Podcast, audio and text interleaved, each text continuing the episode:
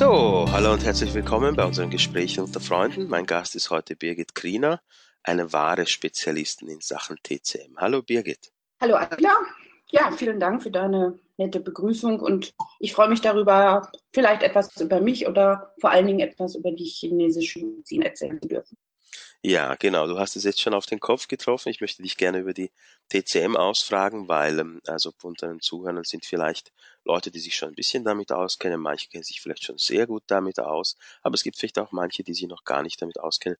Wie würdest du denn einfach in wenigen Worten, wie würdest du zusammenfassen, was muss man sich darunter vorstellen, was ist TCM und wie kann man sich so, so generell so einen Behandlungsverlauf einfach mal vorstellen in der TCM? Also grundsätzlich ist es ja erstmal so, dass ähm, die chinesische Medizin eines der ältesten Medizinsysteme der Welt überhaupt ist. Ja, und äh, man schätzt, sie ist so vier, andere sagen 6000 Jahre alt. Und im Prinzip ist sie eigentlich ähm, in den Grundzügen von jeher unverändert geblieben. Alle Vorgänge im menschlichen Körper wurden oder werden auch heute noch ähm, von Beobachtungen in der Natur verglichen. Und ähm, eigentlich ist es ein in sich geschlossenes Medizinsystem. Ähm, wenn wir über chinesische Medizin hier im Westen sprechen, dann sprechen die allermeisten über die Akupunktur. Aber die Akupunktur an sich ist ja eigentlich ein ganz kleiner Teil dieses riesigen Systems. Das heißt, wenn man klassisch chinesische Medizin macht, dann behandelt man auf der einen Seite über die Akupunktur, über die chinesische Kräutertherapie, was in China 80 Prozent der Behandlungen ausmacht, über chinesische Diätetik, die ich jetzt mal einen Riesenunterschied äh, macht zur hiesigen westlichen Diätetik, über die Tuina, also über die äh, manuelle Therapie und auch über Sachen wie Qigong oder Tai Chi. Das heißt also, man behandelt in einer chinesischen Praxis, wenn man eine lange Ausbildung hinter sich hat, eigentlich seinen Patienten über all diese Behandlungsmethoden. Und man stellt den Patienten in die Mitte und schaut, ähm, welche Syndrome hat er, wie behandle ich die, mit welchen Methoden und so weiter und so fort. Mhm. Und äh, es gibt ja diese berühmten fünf Säulen.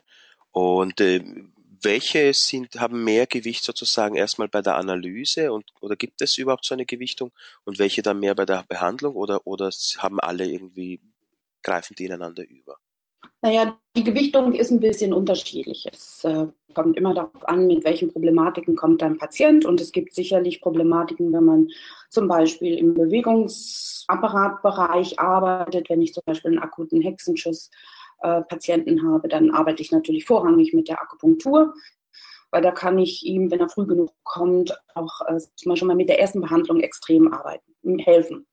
Wenn der Patient natürlich mit chronischen Erkrankungen kommt, also sagen wir mal, er kommt mit chronischen Rückenschmerz, dann wird, ähm, werden mehrere Behandlungsmethoden eingesetzt. Ne? Also es kann dann sein, dass man Akupunktur mit ansetzt. Es, ähm, man behandelt die Patienten auf jeden Fall mit der chinesischen Phytotherapie. Es kann auch sein, dass man die Tuina als Massage mit einsetzt. Also das kommt alles so ein bisschen darauf an, ähm, mit welchen Syndromen kommt der Patient. Also wenn wir jetzt von Syndromen sprechen, dann heißt es ja immer, ähm, in der Schulmedizin oder auch in der Naturheilkunde kommt jemand mit Rückenschmerzen. Jetzt habe ich aber, sagen wir mal rein theoretisch, fünf Patienten mit Rückenschmerzen, die alle ähm, schulmedizinisch einen sogenannten Lumbago haben. Mhm. Und diese Patienten sind aber trotzdem alle unterschiedlich. So, das heißt, der eine reagiert auf Kälte, der andere reagiert auf Wärme, der andere hat ähm, sein Lumbago immer dann, wenn er Stress hat. Das heißt, all diese drei Patienten werden in der chinesischen Medizin schon mal vollkommen unterschiedlich behandelt. Was wäre da der seelische Inhalt oder spielt da eine Rolle? Äh, gibt es da Beziehungen, wie, also jetzt seelischer Inhalt meine ich einerseits, wie ist die Disposition des Patienten, also was für ein Menschentypus ist er, und andererseits, was ist sozusagen seine gegenwärtige Lage jetzt in seinem Leben? Inwiefern spielen die beiden Faktoren in der TCM eine Rolle? Also die spielen natürlich eine ganz wichtige Rolle, weil in der chinesischen Medizin behandeln wir sowohl den Körper wie aber auch den Chen, also den Geist eines Patienten. Und wir behandeln ähm, unseren Patienten über Funktionskreise. Also man sagt immer, Funktionskreise sind immer die dazugehörigen Meridiane, die inneren und die äußeren und das betreffende Organ.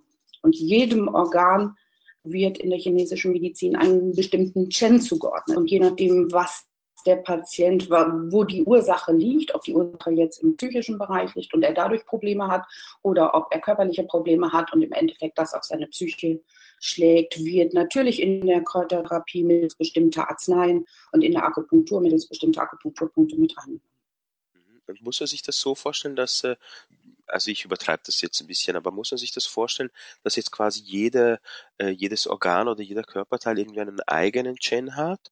Oder, oder gibt es sozusagen so, sage ich mal, Übergens oder sind es so, so über miteinander verbundene Systeme? Ähm, oder wie muss man sich das vorstellen? Also jedes Organ hat in der chinesischen Medizin, und die haben ja andere Wirkungen, seinen eigenen Shen. Und dieser Gesamtkomplex dieser Shens macht dich als Mensch insgesamt aus.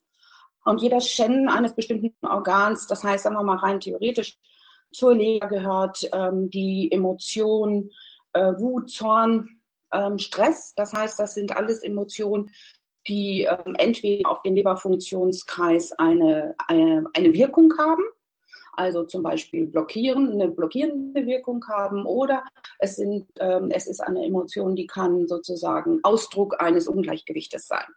Und je nachdem, was man in der Anamnese herausgefunden hat, würde man das dann eben halt mit den verschiedenen Behandlungsmethoden behandeln.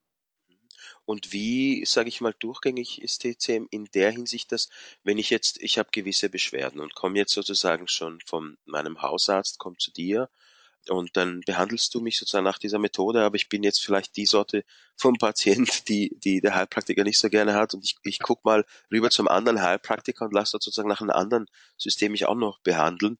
Ähm, können sich an, verschiedene Systeme da ein bisschen stören oder, oder, oder ist, ist das kein Problem?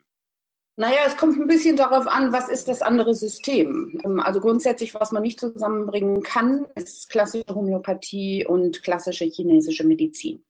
Es ist natürlich so, dass ich auch manchmal dem Patienten, ähm, je nachdem, mit welchen Problematiken er kommt, auch sage, gehen Sie mal da und dahin, die macht das und das und das fände ich jetzt gut, wenn das in Kombination gemacht wird zu dem, was ich mache. Grundsätzlich ist es aber so, und da bin ich, was jetzt mich persönlich angeht, ein bisschen eigen, entscheidet sich ein Patient bei mir Chinesische Medizin zu machen, dann erwarte ich von ihm auch, dass er sozusagen ähm, das macht, was ich ihm sage. Und da bin ich heutzutage auch so, wenn er das nicht möchte, dann darf er auch gerne woanders hingehen. Und hast du vielleicht noch ein gutes Beispiel, was ich immer so faszinierend finde, vor allem an der TCM, dass, dass es hier so viele Beziehungen im Körper gibt, also dass jetzt irgendein, sag ich mal, ein Reflexpunkt am Fuß äh, in Beziehung ist mit einem Reflexpunkt am, am Kopf und in der Brust und so weiter. Hast du da vielleicht irgendein interessantes, witziges Beispiel, vielleicht auch gerne auf Bezug auf den Winter, weil jetzt sind ja alle ein bisschen verschnupft, vielleicht hört man das ja auch an mir. Ähm, hast du da vielleicht was Interessantes für uns? Naja, jeder Funktionskreis hat ja ein bestimmtes Sinnesorgan zum Beispiel. Ne? Da haben wir einfach zum Beispiel der Dickdarmfunktionskreis, das Sinnesorgan, was zur Lunge beziehungsweise zum dazugehörigen Funktionskreis Dickdarm gehört, ist die Nase. So, das heißt, wenn wir jetzt über Erkältungen sprechen, dann haben viele Patienten ja Problematiken mit, ähm, oder viel, bei vielen fängt die Erkältung mit einem Schnupfen an. So, das heißt also, man weiß automatisch, wenn man chinesische Medizin macht, okay, also ähm, das Sinnesorgan, was zur Lunge gehört, ist ähm, die Nase. Also nehme ich auf jeden Fall schon mal einen Akupunkturpunkt, der auf dem Lungenmeridian sitzt. Und ähm, der Dickdarmmeridian endet in der Nase. Also ist es natürlich auch schon mal sinnvoll, einen Akupunkturpunkt zu nehmen auf dem Dickdarmmeridian. Ne? Dann gehe ich zum Beispiel an Dickdarm 4 oder Dickdarm 11, je nachdem, ähm, was ich damit machen möchte, denke ich an Nummer 7. Aber wenn der Patient früh hochkommt, auch natürlich an Akupunkturpunkte, die auf dem Rücken liegen, womit ich die Körperoberfläche öffnen kann und den pathogenen Faktor wieder rausschmeißen kann. Also ähm, das kommt einfach ein bisschen darauf an, ähm, in welchem Stadium der Erkältung kommt der Patient. Wenn er ganz früh kommt, dann ist es ganz häufig so, dass man das mit einer Akupunktursitzung behandeln kann. Wenn er natürlich schon zwei, drei Tage gewartet hat, hm, dann braucht es natürlich auch chemisch gesehen ein bisschen länger. Und könnte man da jetzt zum Beispiel auch, okay, also wegen einer ähm, Erkältung würde man jetzt nicht so viel machen, aber wenn jemand zum Beispiel chronisch auch Schwierigkeiten hat äh, mit den Nebenhöhlen und ähnliches, könnte man da, weil du Dickdarm erwähnt hast, zum Beispiel auch mit der Diätetik drauf einwirken? Naja, wenn der Patient chronische Problematiken hat mit Nasennebenhöhlenentzündung, dann sollte man immer den Dickdarm mit reinnehmen, weil ähm, natürlich, sage ich jetzt mal, äh, wir auch nicht vor 6000 Jahren stehen geblieben sind. Das heißt, ähm, auch bei uns in der chinesischen Medizin spielen natürlich Dysbiosen, Candida-Behandlungen eine Rolle und ähm, die finde ich vor allen Dingen im Dünn- bzw. im Dickdarmbereich. Und in der chinesischen Medizin ist das Milz, ja, Milzfunktion. Die Milz hat in der chinesischen Medizin die Aufgabe, Überschüsse, Feuchtigkeit, die wir mit, der, mit Getränken, die wir mit der Nahrung aufnehmen, zu trocknen. Wenn sie das nicht mehr kann, weil sie überfordert wird, weil wir zu viel arbeiten, weil wir viel Stress haben, ähm, dann bildet sich Feuchtigkeit und je nachdem, wo ähm, welche konstitutionellen Schwächen der Patient hat, setze ich das entweder im gynäkologischen Bereich feste oder setze ich in den Lungen feste oder der Patient bekommt ähm, Hautproblematiken oder eben halt auch chronische Nasennebenhöhlenentzündung. Und muss man einfach grundsätzlich erstmal gucken, äh, warum ist das der Fall und was ist jetzt bei dem Patienten das Hauptproblem. Und dann kann es durchaus sein, dass man auch äh, eine Stuhlprobe einschickt und auch nochmal schaut, ist die Darmbakterienflora in Ordnung, hat der Patient eventuell Pilze weil das spielt natürlich auch in der chinesischen Medizin. Und du bist ja auch eine Spezialistin in Sachen Krebserkrankungen.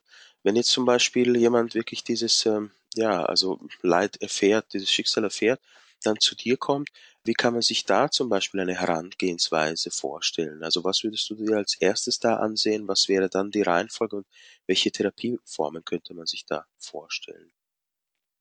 Naja, generell ist es ja so, ich komme ja aus der Schulmedizin, das heißt, ich bin ja Radiologieassistentin gewesen. Ich habe einen ganzen einen längeren Zeitraum in Therapie mit Krebspatienten gearbeitet und eigentlich wollte ich da nie wieder rein und ähm, wie gesagt, dann ist eine Freundin von mir schwer an Krebs erkrankt, unheil an Krebs erkrankt und dann bin ich doch wieder in diese Schiene reingekommen.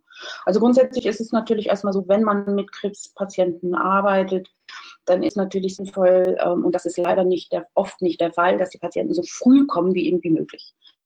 So, das heißt also, wenn sie früh kommen, dann kann man die Patienten parallel zur Schulmedizin, also zur Chemotherapie, zur Bestrahlung, zu etwaigen anderen Behandlungen parallel behandeln. Denn natürlich haben diese Therapieformen auch alles Nebenwirkungen und schwächen den Körper meistens noch mehr und man kann über die Akupunktur, man kann auch über spezielle Kräuterrezepturen ähm, die Ursachen dieser Krebserkrankung behandeln. Das heißt, und die Nebenwirkungen der schulmedizinischen Behandlung. Und das funktioniert ähm, wirklich hervorragend. Das kann man wunderbar miteinander kombinieren.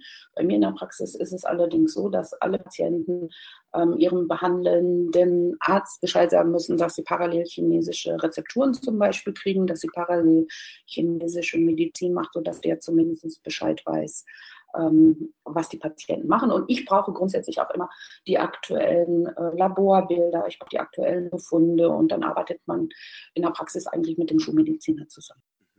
Und äh, das mag jetzt vielleicht eine etwas abwegige Frage sein, aber, aber mich fasziniert dieser Teil Tuina, Massage oder auch Akupressur. Kann man auch damit etwas äh, in, in diesem Bereich anfangen? Du meinst jetzt in der Krebstherapie, nehme ich an, ja? Also ja. das ist natürlich, man muss immer gucken, in welchem Stadium ist der Patient. Wenn der Patient in einer ähm, akuten Krebsbehandlung ist, dann würde ich nie ähm, Tuina-Massagen anwenden, zumindest nicht im, im Bauchbereich. Man kann Tuina-Massagen am Kopf anwenden ähm, als Entspannungstechniken, das geht sicherlich schon, aber wenn du die großen Tuina-Massagen ähm, anwendest, während der Patient in einer Chemotherapie ist oder während der Patient, wenn ich zum Beispiel einen Patienten habe, der Metastasen hat, dann bringe ich da natürlich extremst den Stoffwechsel mit in Gang. Ich bringe da den Lymphfluss mit in Gang und kann natürlich auch da eine weitere Metastasierung im dümmsten Fall fördern.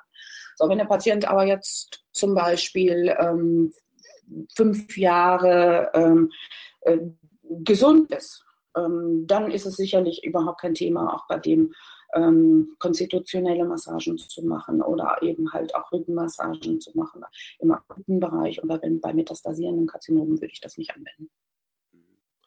Okay, ja, das ist sehr, sehr interessant. Da könnten wir jetzt noch sehr, sehr viel darüber weiter erzählen und reden. Du bietest ja wirklich sehr, sehr viele Kurse auch an. Vielleicht kann man da jetzt gerade kurz darauf hinweisen. Was ist denn dein nächster Kurs bei Isolde Richter in diesem Thema? Also nicht jetzt nur äh, konkret Krebserkrankung, sondern TCM. Also was sind deine nächsten TCM-Kurse? Also es laufen ja momentan, es läuft ja äh, gerade eine ähm, Akupunkturausbildung, ist gerade fertig. Momentan läuft chinesische Phytotherapie, der beginnt im Januar Block 5.